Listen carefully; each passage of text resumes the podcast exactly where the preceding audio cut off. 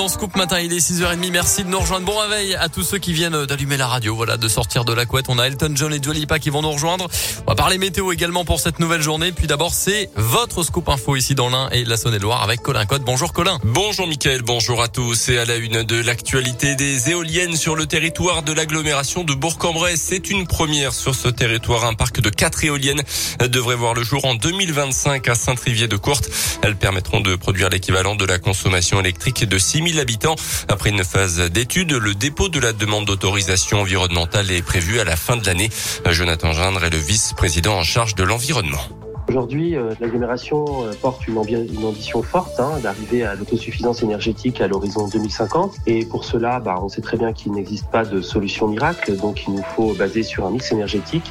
Et l'éolien fait partie aujourd'hui des pistes et du potentiel que nous avons sur notre territoire, la richesse de notre territoire, pour pouvoir euh, développer cette, cette ambition. Pourquoi Saint-Trivier de Courte Parce que c'est la volonté portée souvent par les territoires, par le, par le maire qui a souhaité développer ce parc-là, le potentiel, bah, potentiel Hein. En tout cas, ce qu'on souhaitait, c'est que de cette initiative de territoire, c'est qu'on souhaitait, nous, Grand Bourg Agglomération, en être acteurs aussi et pas simplement spectateurs. Le projet est porté par la Compagnie nationale du Rhône. Il s'appuie sur un partenariat public-privé.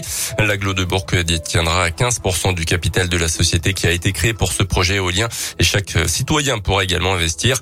Parmi les autres projets d'énergie renouvelable de l'agglomération, à noter les ombrières photovoltaïques à Interexpo, la création de réseaux de chaleur sur le site de traitement des déchets de la Tienne et la construction d'une filière hydrogène vert.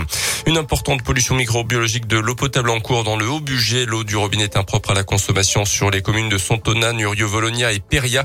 C'est au-dessus de Montréal-la-Cluse. Il y a quelques jours, la découverte d'un cadenas forcé à l'entrée d'un réservoir avait obligé l'agglomération à prendre des mesures de précaution.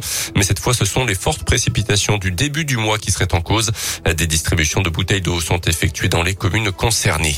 Et puis en bref, Auvergne-Rhône-Alpes bannit définitivement l'écriture ainsi en a décidé Laurent Wauquiez, le président LR de la région, dans une note interne il y a des jours selon le progrès.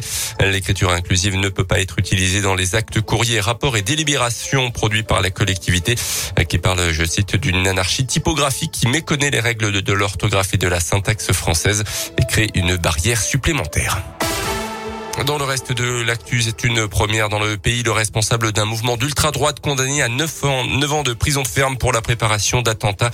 Cinq autres prévenus ont été reconnus coupables d'associations de malfaiteurs terroristes.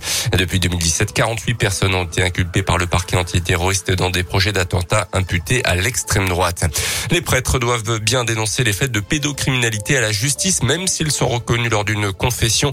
C'est ce qu'a rappelé Gérald Darmanin hier à l'Assemblée après son entretien avec le patron des évêques de France l'après-midi.